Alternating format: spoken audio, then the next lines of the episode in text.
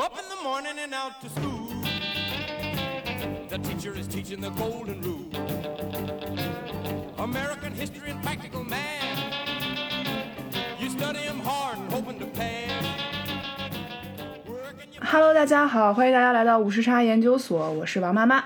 我是小黑，大家好，我是可可，我是带着鼻音的可可。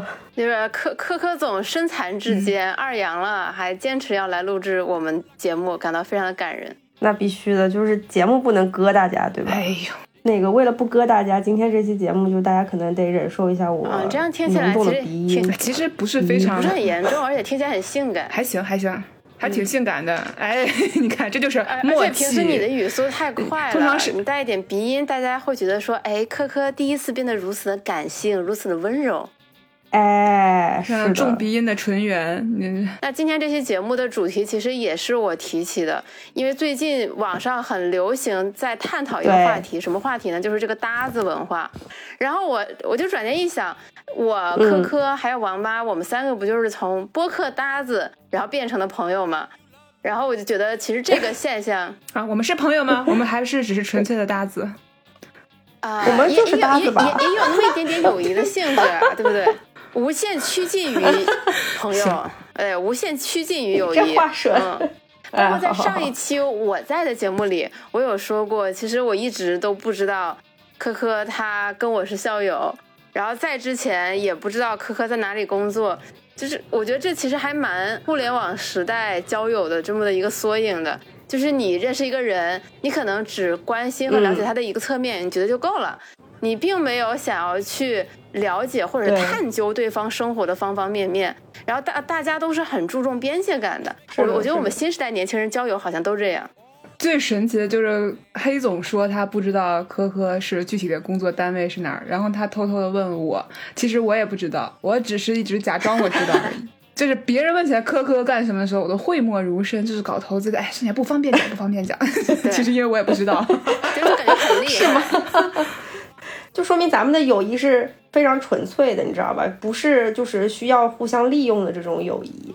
就是你像现在的交友，很多人都会问说啊，你现在在哪里工作啊？是不是有什么交集啊？是不是对我之后更进一步有一些帮助啊什么的？但咱们就不在意这些，咱们就是纯粹觉得对方好，对吧？就觉得对方有趣。那那那那是你们投资圈、嗯太功利了。你你啊，你不在金融圈吗？啊，真的，我我是边缘人士啊，我跟王妈整体还是属于这个文化圈嘛，我们还是很纯粹的。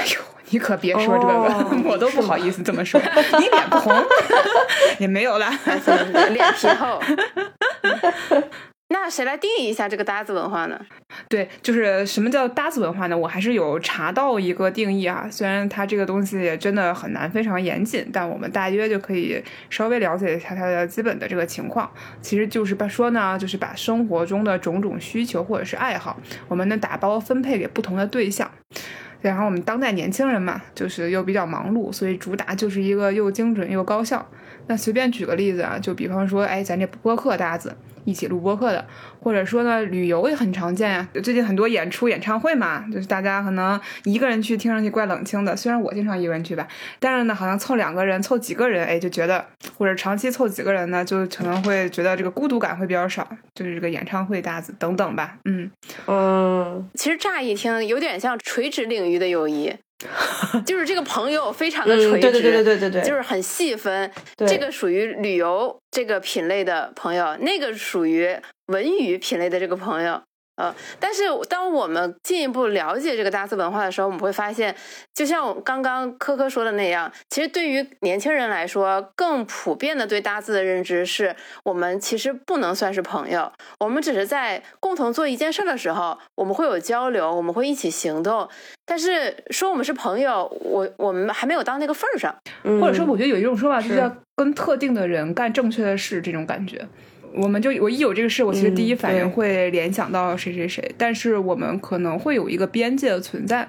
嗯，对，因为平时其实科科和王妈妈都知道我是那种，就是看到一些乱七八糟的新闻就会想要投喂给你们的那种人，我是那种分享欲爆棚的人。嗯，但是嗯但是就是我看到一个东西，我会立刻条件反射，哎，这个东西应该分发给谁？啊，会有会有会有，我也有这种。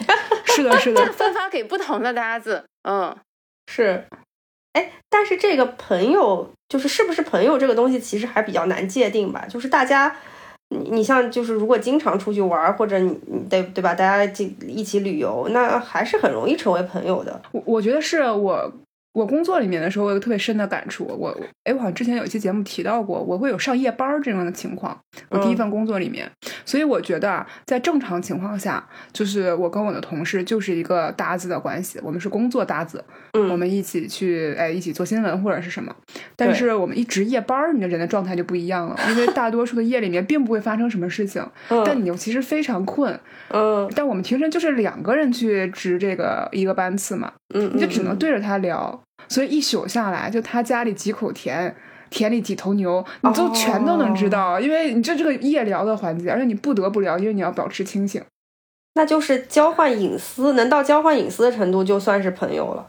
是的，我就介入到，就知道你生工作之外，或者是你特定的这个搭子场合之外的这个情况，你都能大家了有了解的话，我觉得你就是超越了大家的这个关系。我每次觉得就是大家一起，而且其实在夜班里面，你还是有一点稍微还是有一些痛苦吧，就你很困啊，你要战胜人的这个天性嘛。对，所以你有一种我们一起共患难过的共同的经验。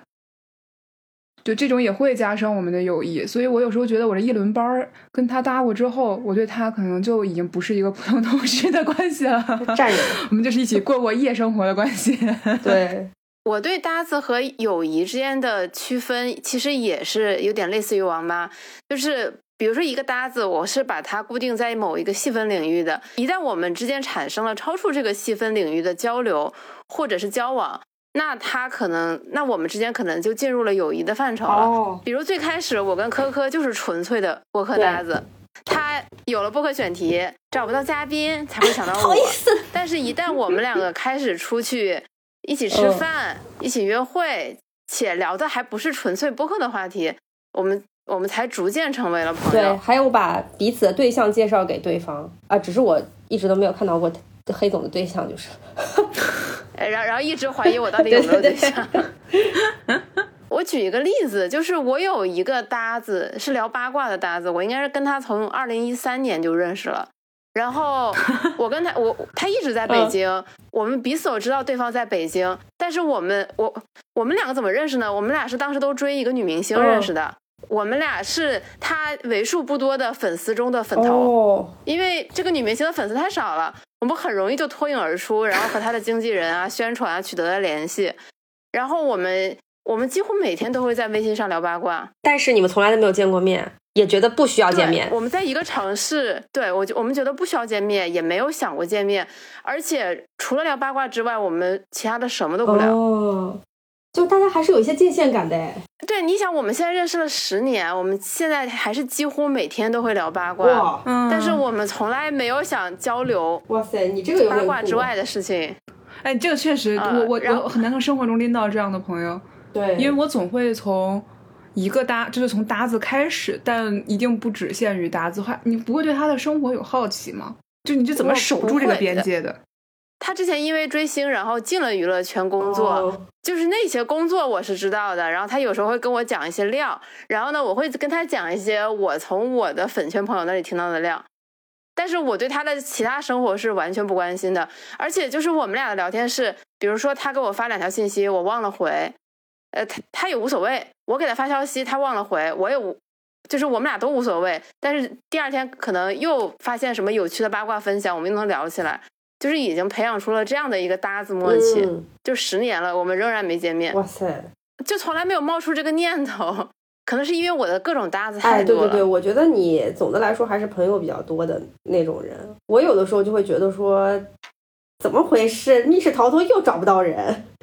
我上周问黑总，黑总怒拒我，你知道吗？丑剧，丑剧啊！对我周六正好有正好有事儿。呃，但是就是为什么我们这期，我为什么我们这期聊这个搭子文化？因为我们发现，除了大家的这个友谊产生了这样的一个退阶之外，很多年轻人他是觉得恋爱很麻烦，对，那么不如就找个搭子，嗯，然后往，而且有的时候可能从搭子变成了恋人，我觉得这个现象也还蛮有趣的，嗯，是，嗯嗯，那一般大家在找搭子，一般是哪些渠道呢？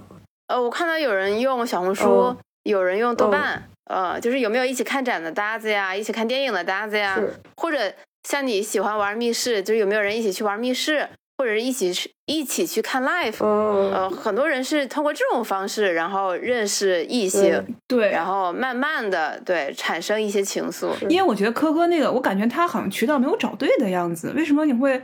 就我我觉得，比方说喜欢密室或者是喜欢剧本杀这些人，他应该有一些社群啊。呃，我个人觉得密室和剧本杀这种东西还是偏团队协作的这种，或者是大家一起去脑爆解解决一个事情的这么一个过程吧。所以你找一些不太认识的人，或者是你不太知道别人性格脾性的这这种人，你就很容易体验感不佳。就是之前那个剧本杀的时候，经常有那种事情爆出来，就是说大家是搭伙上车的嘛，上这种野车。然后上车之后，发现有些人就是带着妹子去的，为了跟妹子 show off，就是他提前在网上已经把这个剧本都查完了，然后开天眼，你知道吗？就是剧本杀界的叫开天眼。然后查完之后，他就在剧本杀现场就不停的输出自己解题的思路，这种体验就会很差。所以就是密室和剧本杀这种人比较多的，我还是倾向于自己组车，我觉得这样子质量会比较有保证了。啊，所以你就先要在自己的潜在的朋友圈里面再捞人，你就相当于是一个乘法公式了。嗯，对，对，当然就会人很少。就我觉得我们说的那个还是一个相对更陌生的比较开。放的，对，对对对，我去年不是有用 dating app 的经验吗？嗯，对，然后本来用 dating app 应该是去找男朋友的，但是我在上面找到了一个饭搭子，哎呦，饭搭子是什么意思啊？就是一起吃饭。然后也不想了解别人到底，那你们吃饭的过程当中，难道不会聊聊天吗？那就菜论菜嘛。呃，对，就是也会就菜论菜。呃，其实是这样，就是因为当时我刚开始用嘛，然后随便匹配的，然后这个，然后稍微聊了两句，我会发现这个男生跟我一样都很爱吃日式拉面。哦，但是之前我身边的朋友爱吃日式拉面的挺少的，然后我一直特别想去吃做银，做银又比较贵。我之前有邀请过很多我身边的人，然后大家一看一碗拉面要一百七十多，然后大家就放弃了。哦，呃，对，然后我终于找到一个愿意吃，有终于找到一个喜欢吃日本拉面，而且他本身在日本留学，对于拉面文化又很了解的一个人，我就很开心，然后就开开心心的去吃了。然后就是之后就是吃面的这种活动，我们两个会约着一起，但是就是见面频率很低，哦，就。可能我们俩一一两个月可能一起吃一次饭，嗯，因因为他本身也是那种很低欲望的人，就是他其实也并不想谈恋爱，然后他工作其实也不是很喜欢工作，他觉得一切事情都很麻烦，就是跟这种人相处，就是你可以在一个很低能耗的这种状态下跟对方相处也挺好的，哦，是，嗯，而且而且我这种朋友，就可能首先我朋本来朋友就多，然后这种仅限于搭子的交集可能就更多。比如说我有的搭子就是互相分享音乐，哦，就是就是因为我我很喜欢后摇，然后呢，我有一个搭子也特别喜欢后摇，呃，而且他他他也是个男生嘛，但是我们俩也不在一个城市，也不在一个国家，就是我们可能也是十天半个月，他可能听了一首歌很好就发给我，然后跟我说这首歌很牛逼，然后我听了可能哪些歌很不错，我就直接发给他。我们其实也不太会互相问候最近过得怎么样，没有寒暄，就是我们俩聊天记录就是各种音乐软件的分享。感觉这是一种双方的默契。对，嗯嗯，哎，就是像黑总这样的人，是不是得性格非常的开朗啊？就是他是不是得一定程度还是比较外向的，才能够愿意主动去接触这些人啊？我觉得不至于啊，只要大家有共同爱好，而且现在有互联网哎，只要打字就可以，你不需要一定要人面对外向面，是嗯，是爱好多，哎哎，就是你感兴趣的事情多，或好奇心比较强，对对然后比，较分，你你不觉得他每一个其实搭子都代表着他的一个爱好嘛？然后这个爱好可能在现实中，啊、不能在生活中实际上关系特别好的朋友身上实现，不管是客观上可能跟他，比方说已经不在一个城市了，嗯或者就是嗯恰好虽然我们关系很好，但他恰好就不喜欢听后摇，对对对，他就喜欢听重金属，对吧？就是可能在这个在这个层面上，那我们两个人就是没有办法在同一个场景啊、去维持关系了。那我可能这个时候需要一个轻的搭子。啊，对我特别希望有一个梦幻般的朋友，他能跟我有很多的爱好交集，然后但我。呃，以我过去这几十年的人生来看，基本上这个人是不可能存在的。哎，我发现职场是特别容易出现搭子的一个一个环境。对，就比如中午大家一起约着吃饭啊，点外卖啊，或者是有一些兴趣团体，比如大家一起去打打球啊之类的。是，然后，然后这个搭子关系随着一方离职，可能也就消散了。但是大家都 OK，对，而且大家还是有一些嗯芥蒂的，就是也不会特别多的暴露自己的私生活吧。就对，不至于特别交心。对对对，就就是至少还是有一些防备的哦。啊，除非你是深夜见过彼此的灵魂。对，我觉得我觉得那种那种夜班搭子，就是有一种相依为命的感觉，确实不太一样。对，哎，那像对科科、王妈，如果你们盘点你们自己的这个好友圈的话，你们这些朋友都是怎么来的呢？呃，我觉得有几类吧，一类就是那种从小到大的那种，那个那发小，对发小，那个就是哪怕跟他如何暴露你的不堪，我觉得他都是可以接受的那种朋友。然后另外的话就是，呃，长大之后读书的过程当中慢慢认识的、累积下来的朋友。然后还有另外一种的话，就是工作当中认识的朋友。嗯，其实就是是相对传统一些的。对对对。然后录播课是另外一个渠道嘛，嗯，我我也是，我也是差不多吧。录播课，录播课应该帮你拓展了很多朋友圈吧？是是。你们没有网友变成朋友吗？哎，我真没有。因为我有几个很好的朋友，都是我在网上认识的，呃，当然也是当年追星的时候认识的。就比如说我现在的室，我现在的室友，就是我当年追星认识的。哇塞，嗯、哎，我觉得追星确实是大家喜欢同一个人，是而我而且我而且我和我室友是属于我们之前就是在天涯上天天跟人掐架嘛，然后后来就慢慢熟起来。然后我们本身有一个群，呃，他当时裸辞，那个时候我还在广州，他裸辞去广州，我们就见了一下。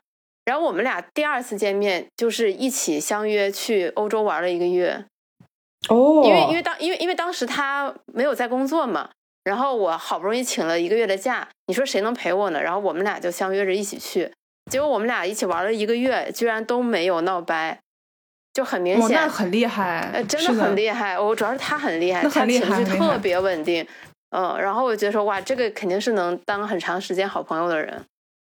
啊，一定是，那很幸运能能一起出门旅游的，绝对是一个验证机，就是一个很重要的验证机制。是的，对，就是每每当我在异国他乡因为各种事故爆炸的时候，他就会在旁边默默的 看我爆炸。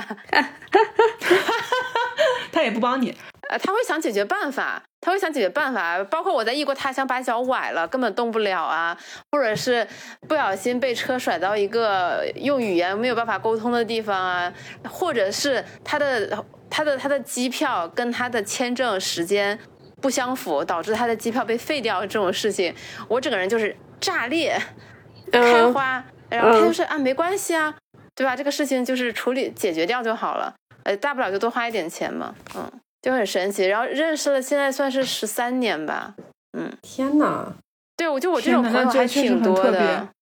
对，然后然后我们俩，重点是我们去欧洲，尤其去巴黎的时候，去住在另外一个一起追星的在巴黎生活的女生家。哦，嗯你，追星的友谊这么这么么坚固吗这么这么瓷实吗？对，真的真的很坚固，而且这么没有防备心吗？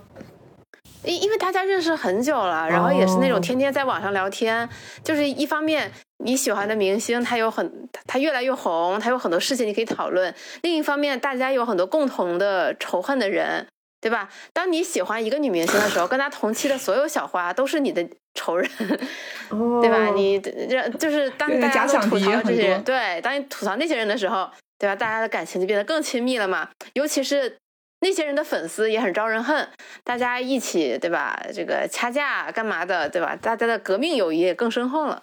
嗯，就这批朋友是我，我觉得是，就是我跟我感情很深厚的一批朋友。但是我大部分现实中的朋友都不知道我还有这样一一群朋友。哦，是啊。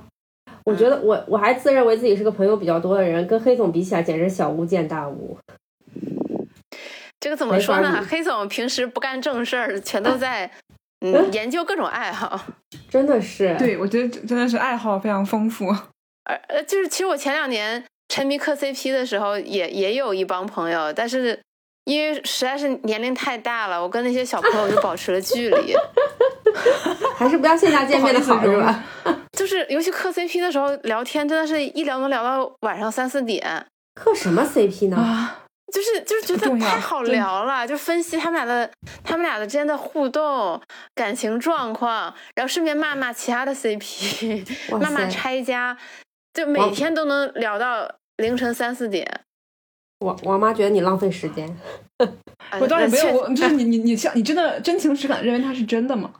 嗯，呃，那个时候确实有点上头。我觉得其实是很多氛围营造和有很多这个所谓的同担，他大家彼此洗脑的这个情况下，呃，当我清醒之后，我非常唾弃我自己这样的行为。嗯对我我我不没我没有觉得浪费时间，我只是纯粹的觉得就是 就是为什么会相信这件事，这个我很可老好奇了。呃，我我觉得磕 CP 最可怕的是你和一群人一起磕。如果你跟一群人一起磕的话，你就很容易被洗脑，然后就会被这个群体一直带着走。嗯，是真的。但我确实理解追星的这种快乐，嗯，尤，其是对，就是我很早当当我还是一个小小不谙世事的少女的时候，谁就是我我用天涯的时候也是在那个天涯四美。呃，就是呃选择天涯四美的时候，然后图版，然后你要不停的去捍卫那个数据，就早期的数字女工嘛。嗯，嗯原来那个时候曾经你也确实是当过数据女工。我就很就对很短暂啊，我觉得这个跟我性格很像，因为我不是比较做题家嘛。后来看到钟汉良，我当时是是良民，就喜欢钟汉良。然后大家也会有些有组织的活动，但那个时候我还是高中生嘛，就你不太可能跨城市面基，所以倒是倒是没有找到什么组织。但线上的话，确实投入了过多的时间。我后来对他下头，是因为我是一个非常纯粹的事业粉，然后我觉得他的事业选择很有问题，很理性的就脱粉了。不是因为他人品什么什么问题，他也没有什么塌房可言嘛。然后包括他有老婆这个事情，其实就是大家都知道嘛。那你有在追钟汉良的过程当中发展出什么友谊吗？没有啊，就是 线上，我觉得，都自己默默磕是吧？而且我不是也，你肯定在线上是有组织的。那时候贴吧有很多规矩的，就是你要什么要外交，然后要 做图，你还要跟那个他跟张智霖还有 CP，然后 就可还，然后当时也有反，也有现在的这个所谓黑黑子反黑这种，这这都是我们、这都是当年玩剩下的东西。当时有一个女作家叫安艺如，不知道你们还记得吗？然后对，呃对，然后她不是跟钟汉良还贴着吵过吗？吵过绯闻的，但我们都认为是他自己是他的问题，是他在故意贴，然后我们还去那个他的博客下面就是组团骂他。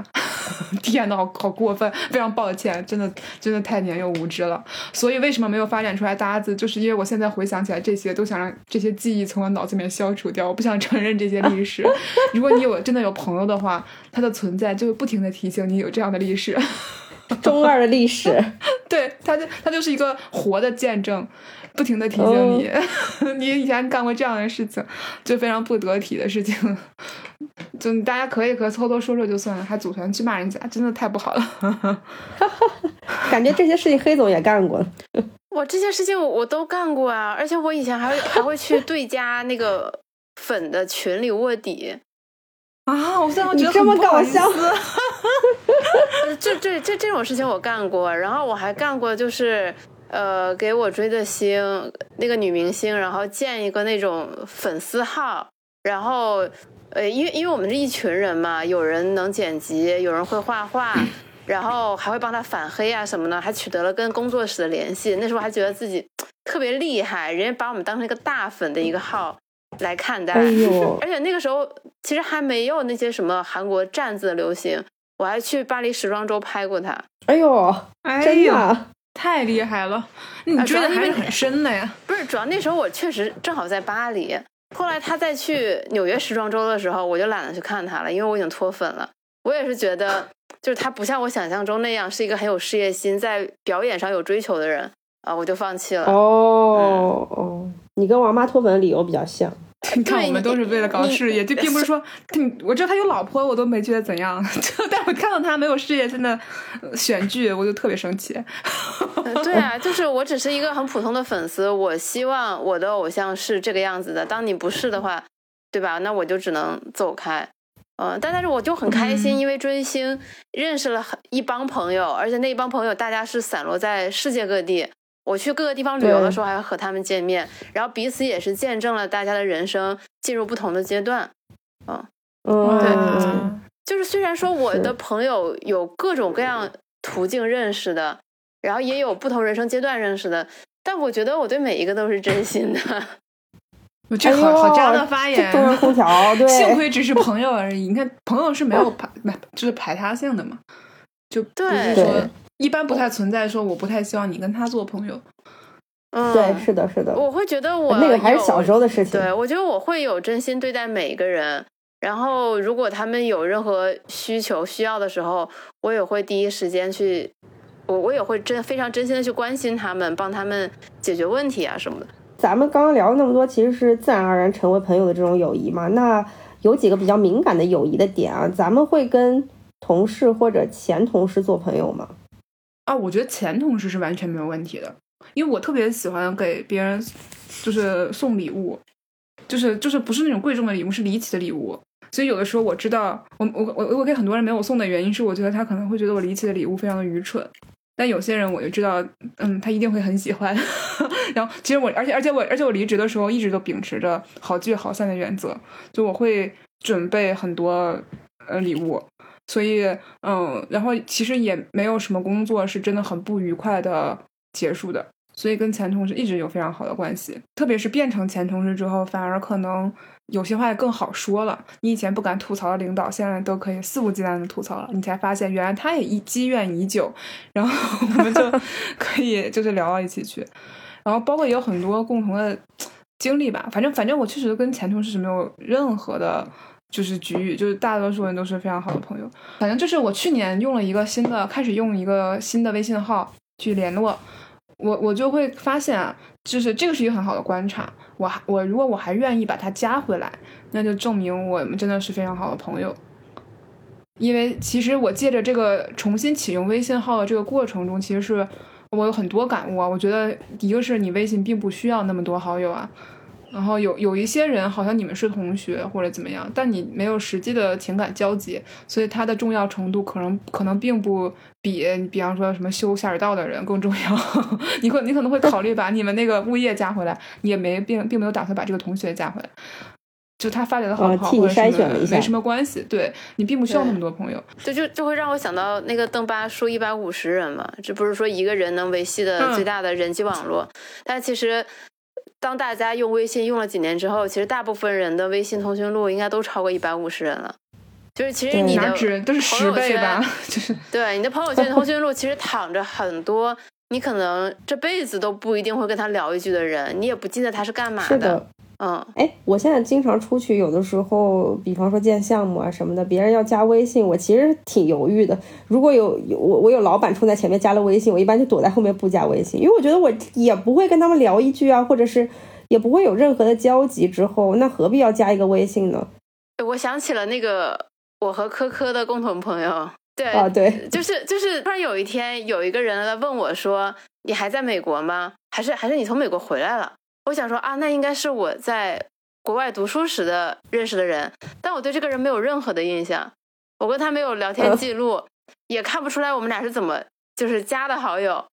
然后我就说，嗯嗯，对对对，我回来了。他说啊，你原来是做播客的呀？你做了一个什么什么播客？他说我也有一个播客，怎么怎么样。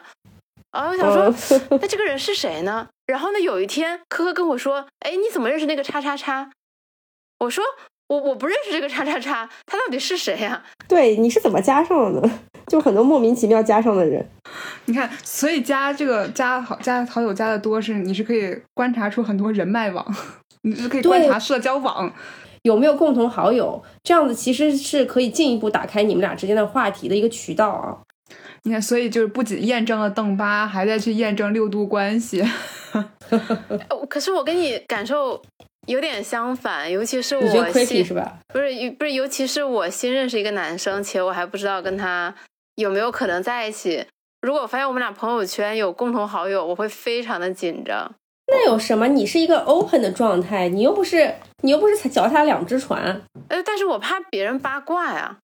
就比如有一次我哦，加了一个男生，就类似于我这种八卦是吧？啊，对，就是类似你这种八卦。关关键我又想不起来我又是怎么认识人家的，就显得你特别的浪。我真的想过，我不会跟他约会过吧？但是看了一下他的长相，我觉得这不太可能是我 喜欢的这个主要还是怪你约会的人太多了。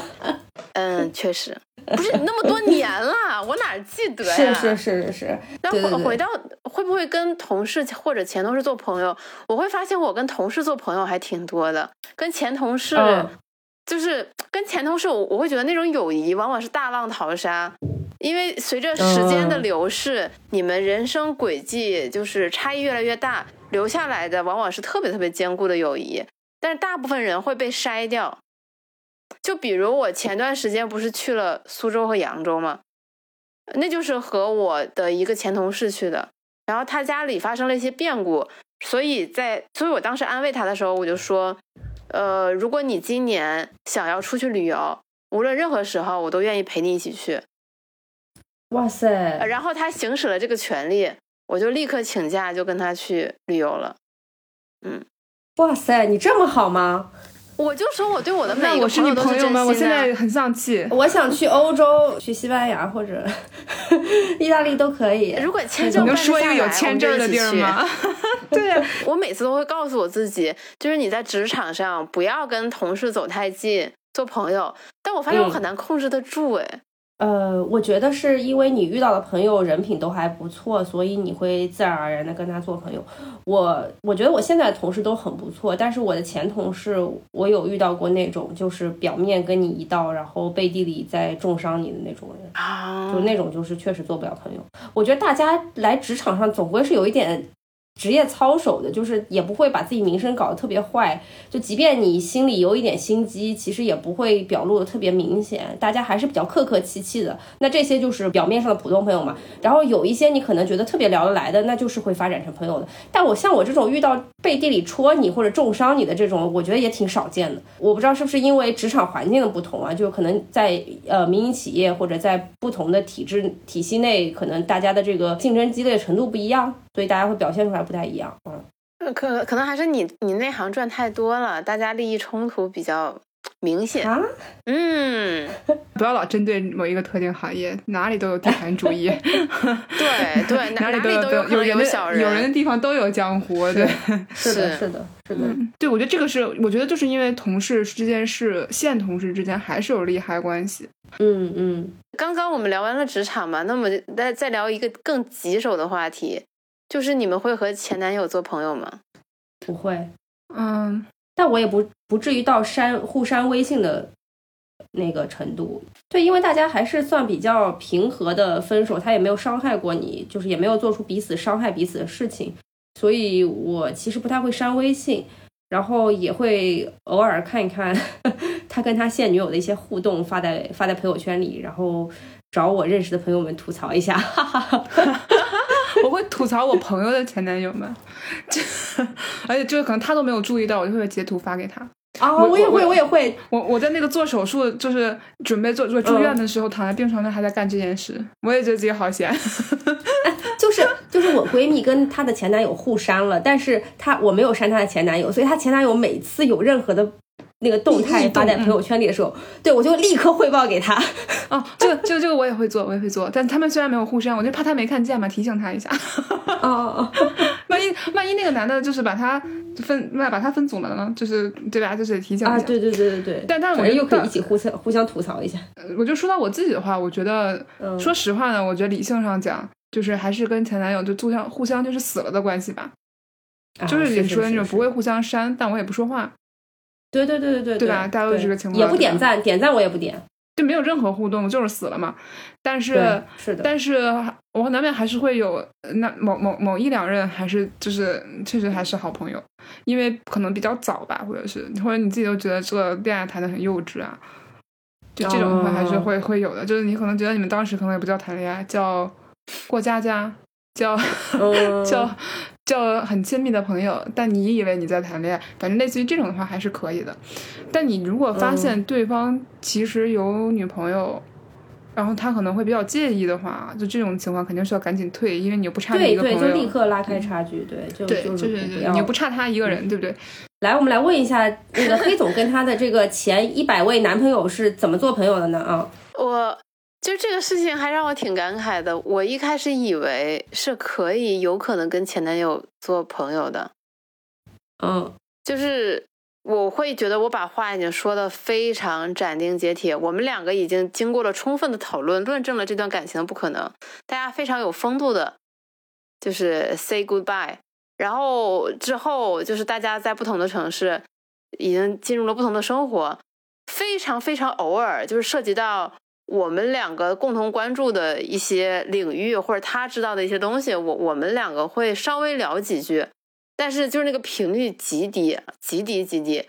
我以为就是我们就是真的是朋友了呀，就是遇就事论事儿，就是那种。结果后来有一天，他跟我说，他其实一直在思考，要不要就是重新开始。然后我意识到是我做错了，嗯，嗯，就是我的问题是没有扮演好一个死掉的前女友的角色。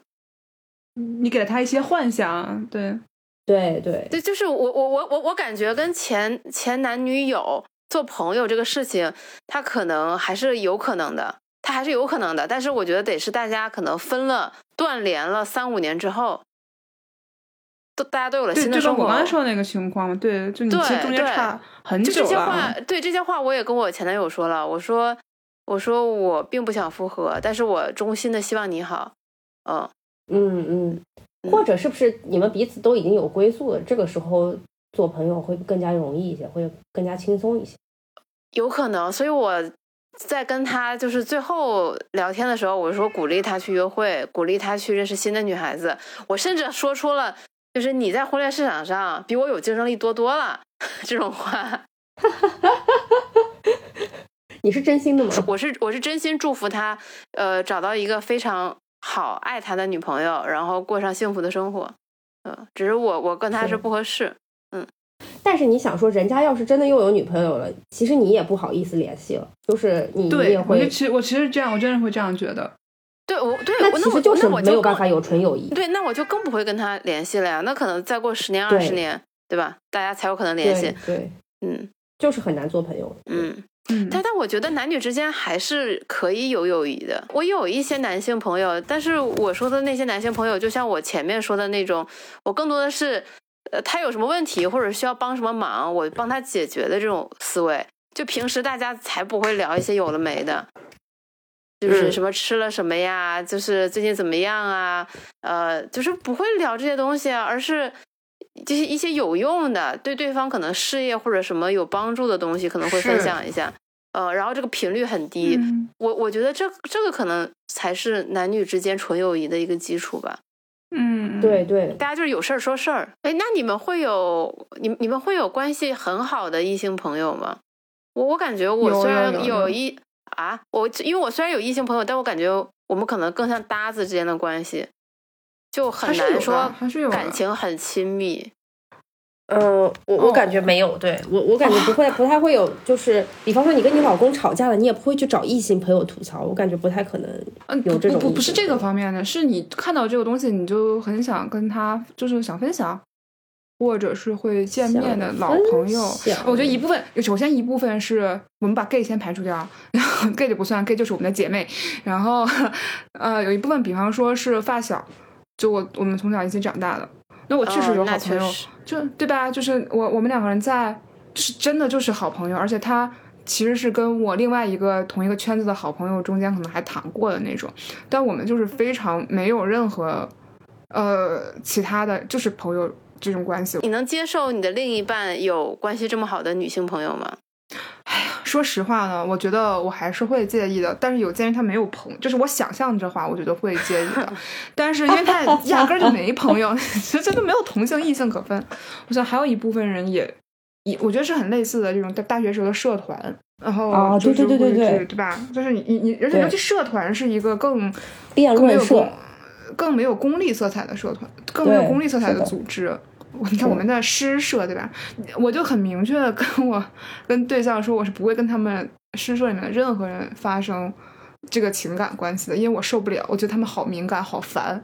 明天的温度比今天低两度，他们就能写一首诗，觉得伤春悲秋，命途多舛，世道无常。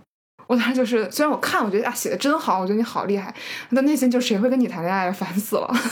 就是我这份嫌弃是完全对象完全知道的，我就最讨厌这样事儿多作的人。您正在收听的是无时差研究所。无时差研究所的粉丝群已经开通啦！你只需要在微信搜索“无时差研究所”同名公众号，就可以找到入群的方法。添加无时差研究所管理员二维码，管理员通过后就可以拉你入群啦。如果你喜欢我们，也欢迎在微信公众号和爱发电给我们送来你的支持。那你们会在心里给朋不同朋友的重要性排序吗？我觉得是有的。我也觉得。那我跟王妈妈，你更喜欢谁？就我跟王妈妈都掉到水里，你到底救谁？我还是先把王妈救上来吧，因为知心小酒馆 如果没有了黑总，我们就少了一个竞争对手。啊，好卷！我刚想说不用救，我水性超好。黑总说：“我怎么着我要爬上去。”对我做水鬼，我也我也不会放过你。你你看，刚才科科说的那个意思，就大约是因为我跟科科是合作关系，然后你你跟他既合作又有竞争啊，不许解读我。OK OK，我会觉得有一些特别重要的朋友是在于你会觉得就是嗯，你敢在他面前说真话，就是。你知道吗？现在的朋友其实越来越多的，就是大家还是你不太愿意去揭露别人短处嘛。就是，但是我觉得就是像真的朋友，你就会时不时指出，你会跟他说，你不要跟这个男在一起了，你脑子清醒一点，你不要再犯傻了。就是就是会有这种。我跟我所有的朋友都是这样的呀。啊，是吗？我大学室 友在我大学室友在我们毕业呃，在我们毕业的前一天晚上。我拉着他在外面散步，然后在我们那个，呃，我在我们体育馆的那个楼梯上，我拉着他坐在那里，我给她痛陈了一下她男朋友不靠谱的 N 个点，细数了很多条，然后我跟她说，呃，我我们我们两个不做朋友可以，但是他有可能会是陪伴你一生的人，然后且我认为他不靠谱，所以即便会伤害我们俩之间的感情，我也要跟你说这些话，呃。哎呦，我我觉得是这样，我觉得这个是定义感情朋友的不一样。就是对于我敢跟你说真话这件事情，对于呃黑总来说，他是一个朋友的准入准则；但是对于哥哥来说，他是一个分层的准则。就是可能大家就是对朋友的定义不太一样。对，因为黑总也没跟我说过说过，因为也没跟我痛陈。你对象挺好的，为什么 你不能你不能见谁拆谁，你知道吧？我我黑总批评过我们电台，对对对对对对对，那是真心的。怎么会有五周年呢？对不对？啊，是是是是是是是是是。我我也不是说批评，我就是着急。我们无时差这么好，那个确实还没有被那么多人看到，我我着急呀！我听听到自己人自己人，对对自己人。你黑总，你你你分你给朋友分层吗？我好，我我觉得。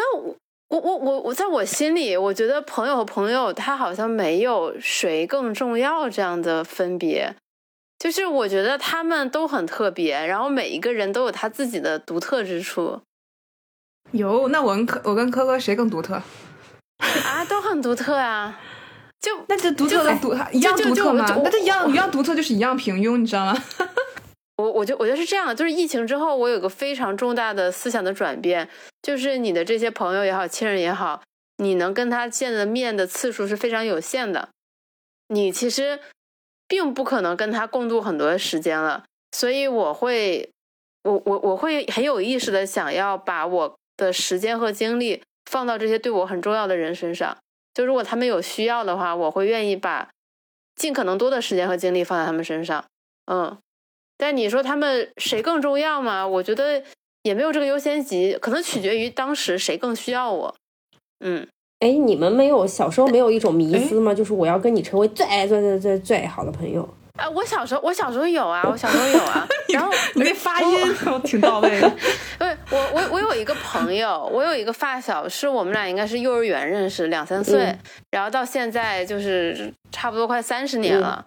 呃，但是我们俩其实七八岁的时候就彼此分开了，他去了很多城市，去了一些国家，我也去了很多城市，也去了别的国家。然后我们每一年约约好了，就是在对方生日的时候会互道祝福。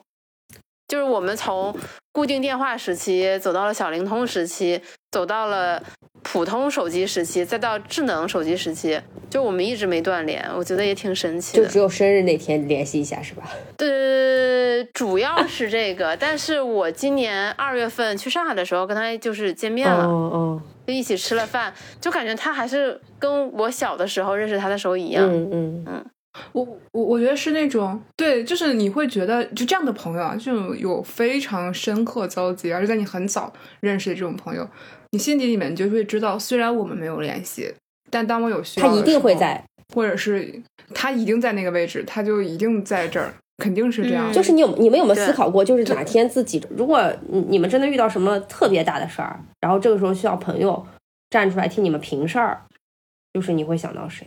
就是你觉得他一定会来，就他也不是也不是就是只只有他能平这个事儿，就是就是类似于就是有什么变故啊或者什么之类的，然后但是他一定会在你身边。我我我肯定会找我室友啊，因为当时我要分手的时候，其实主要是他站出来支持我，然后他说，呃，如果我要出来一个人的话，他愿意退租，然后陪我一起住。哦，嗯，可以可以，对。呃而且我最近就是一直有一个念头，就是我就是熟悉我的人都知道我很讨厌小孩嘛，但是我最近就会很想跟我室友，我给我室友生一个小孩让他来养。我靠，什么鬼？因为他把猫猫照顾的好好啊，我就觉得说，就是如果有一个宝宝，他也能照顾的很好，我就很想跟他组建一个家庭，然后一起养老。然后我跟他提，就是这个 propose 了很多次，然后都被他拒绝了。哎，不过说到这个，我想起来一件事情，就是我我我觉得就是，呃，我我最近有一个朋友，是我其实这两年才认识，但是真的有一种非常一见如故的感觉。然后，啊，比我们俩一见如哎，那那当然不是啦，哎呀，你你是我最最最最最好的朋友吗？所以我觉得特别珍惜的地方是在于，居然还能够有这种很久，就是好像认识了很久的朋友的这种感觉。然后你会想到说，如果真的有有什么出了什么事情，他一定会站出来，呃，帮助你。这就是你你你一想到这个事情，就觉得是会有一些依靠的一个人吧？对。那我觉得他他，嗯但是我跟他认识其实很神奇，他是我认识他，我认识她老公先，然后后来她来了北京之后，慢慢的我我跟她老公都没有关系那么好，我反而跟她变成了很好很好的朋友。嗯，嗯，我我我特别我特别会对这种很灵性的场合，就是就那种嗯啊你好懂我呀，哦或者是我们有一个特别特别一样的小众爱好这种场面而打动。对，因为因为就是友谊很珍贵，然后但是呢，我们也会发现，那有些朋友，他可能突然间有一天就不是朋友了。嗯，一般就大家的友谊会是怎么终结的呢？就是会有那种比较 drama 的场合嘛，就是我今天就要跟你绝交了，我嗯，那我发生在上学的时候吧，我以前中学有过，我就要跟你恩断义绝。写绝交信，啊，对我当年好像就是写绝交信，然后跟我当时一个很好的感觉朋非友绝交总做出来这种事情，非常好笑，非常对啊，超可爱的然后。然后但是但是就是这个，但是我没有想到这个人对我的影响力有那么大，导致后面哪怕我上了大学，嗯，好像还有更之后的时候，我偶尔还会梦到他，梦到我们两个和好，哎呦，就从来没有一个男人能在我梦里能出现过那么多次，但是他做到了。那你们要赶紧去和好嘛，万一没有机会了呢？没有没有和好啊，就是你过去就过去了，就是大家的，就大家已经没有什么共同话题了，你你都很难开这个口了。嗯，啊，我觉得你刚刚说的那个没有什么共同话题的这种，就像是绝大多数友谊的终结，就你好像突然嗯间就跟他走失了一样。哎，就是有些朋友，你约个两三次约不出来之后，我觉得就很难再联系。不知道你们有没有这种感觉？就是你本身也没有那么深的羁绊，然后我们中间又没有去有机会去加深对也没有一起活动的生命体验。然后你你会觉得你这个人是个约不出来的人之后，那大家就不会再联系了，然后他也不会主动联系你。我靠，你 你提醒我了，我我有的时候确实是一个不太好约的人。但是朋友其实是是互相的，就是你今天你我约约你，然后明天你约约我，就是有有时候总觉得说你一直在约对方，然后对方一直在拒绝你，这种感觉就很不好受。很像舔狗，对对对对对，舔到最后一无所有。应有尽有。一类是这种，然后就是感觉很长时间就不联系了，然后微信就放在那里，也不会主动想起来去找他联系。不过就是怎么说呢，就是我觉得得去接受这个事实吧。就朋友就确实是走着就走着就散了，就是很多嗯，你包括我经常出差，我去到一个地方，我可能经常能叫出来的也就是那些人。我有些人可能有了家庭，你会也会在意说他会不会要照顾小孩啊，或者什么有没有这个空抽出时间来。是的，我我我呃，进入人生不同阶段，友谊会有很大变化。我觉得有小孩差别特别大，就他好像就时间很难匀出来，对对，叫不出来，基本上。就你，而且你很能体谅他嘛。是的，是的。还有就是，我觉得就是自己真的累了，就不。不想，嗯，就是好像就搜索对，就像我妈说，搜索不动了，就是要要需要一些跟自己独处的时间。我以前是一个要把自己周末全部都排满的人，就是每一顿都不能。哦，你好强！你 太可怕，每顿都不能落。太可怕了，你你能力也太旺，你这不是精力精力也太旺盛了。现在就不行了呀，现在就是一个低密度生活的人。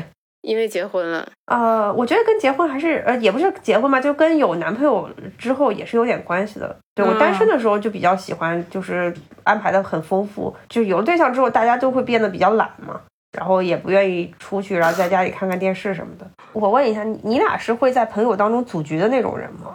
就其实朋友有分很多种啊，有些人就是特别爱组局，然后有些人是参与型的比较多一点。我是参与型多一点，我我会。我会，我不是我不热衷于传很大的局，但我很热衷于把不是一个圈子的人放在一起。那怎么没被没见把我们放在哪里呢？对呀，啊，怎么回事？我我我每天我经常我经常拉我的朋友来上播客，我这就不就是已经属于哦哦。我我说比方说组一个大局，就是那种比方说叫到家里来一起玩或者一起呃剧本杀，哎不是不是剧本杀，换个词啊。哦，这个这个挺细分的，就是 我我有我有几个朋友，我会。就是叫会更多的叫到家里面吃饭，因为我见过他们家有多乱，所以王妈，你 先来见证一下我家有多乱吧。对，这样他就能放下芥蒂。现在能先去看人家。我就没有包袱了，对吗？就是，对啊，不是，关键是我俩都见过他家有多乱了，他现在还在那边装矜持。没有，你见到，你知道吗？哎哎，你觉得，你觉得那天，你觉得那天我家是乱的，对吗？那天对于我来讲是很干净的一天，就是很很很整洁的一天。所以你不知道现在是什么样的。那你赶快请阿姨吧。就是我家是非常需要什么保洁阿姨啊。就是这种这种角色，主要我是觉得组局这件事情挺累的。我倒是蛮希望我身边有一个愿意组局的朋友，就是要不然就都是我在组局，就就什么局都是我在叫人。我我我倒是蛮希望是一个你去摇人的那个，对对，我我倒蛮希望是一个被摇的那种角色。哎呦，那你真是精力够旺盛。就因为你还是会琢磨一下，因为我自己想玩，适不适合认识啊？这，嗯嗯嗯嗯，是。其实我们当时准备有有有有有有一个小的问题，我觉得没有没有覆盖到，但我觉得可以最后结尾来讲，就大家对于朋友的这个概念和认知是怎么来的。就我我因为我特别有感触的点是，作为一个诗人，有底气，突然 就是就 没有了，就我会非常容易被友情类的诗打动，就这个是一个我很重要的。呃，阅读的就是会打动我的诗歌类型。劝君更尽一杯酒，西出阳关无故人，是吧？桃花潭水深千尺。然后呢？我不急忘了送我送我，不是我想说的不是这个，就是就是捣乱。我想说啥来着？就对对 对，这个嗯，我自己特别感触。刚才大家有提到我我呃，就是小燕有两句诗，叫“细从今夜数，相会几多时”。哦，就我们从今天来数起，我们到底人生能有多少次相聚？嗯它其实是屈指可数的。就这个事情会让我对每一次的聚会都会有一些，就是你不知道，我不知道你们在聚会结束之后会不会有点失落感？就是我每次都会有一点。哦，那你就是个艺人？啥艺人？MBTI。啊啊！对，我会，我我早知道有相聚，这这相聚之后会这么难受，要不然还不如不相聚，就这种感觉。就是是是会有很多这种生发的，但我在很多其他的情感里面是很难有这种强敏感或者是很强很深的胡思乱想。所以其实友谊对我来说是非常重要的。就很多事是我真的就是看着就会哭，但其实很多眼忽互相鱼，就类似于我们一起抬头看天上的云，然后看着看着实在太入神了，但我们又不太忍心看彼此，因为又要分离了，然后一不小心就踩到了对方的脚。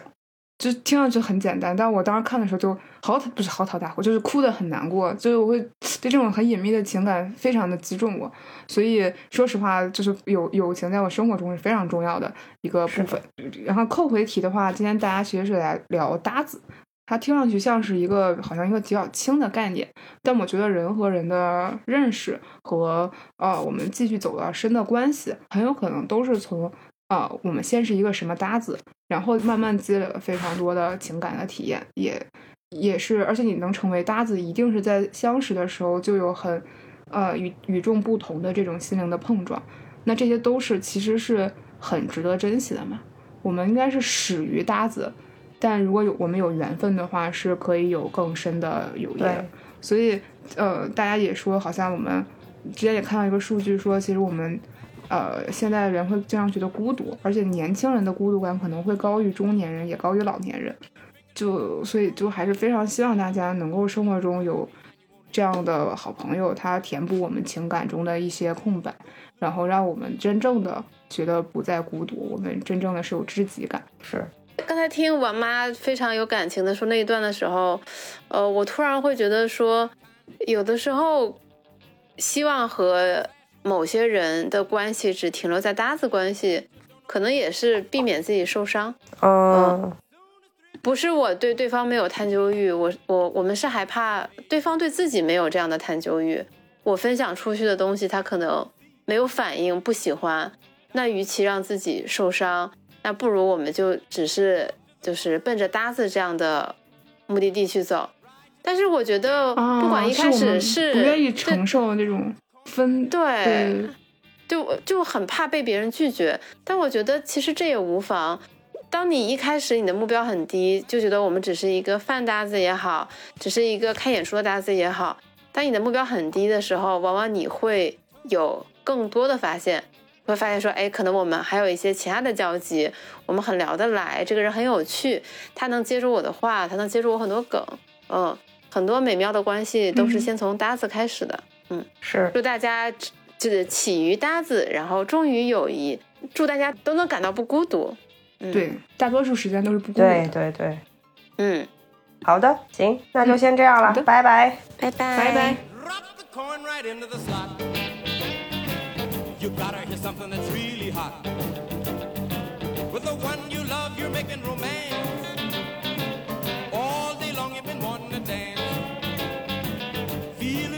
from head to toe. Round and round and round you go. Hail, hail, rock and roll. Deliver me from the days of old. Long live rock and roll. The beat of the drums.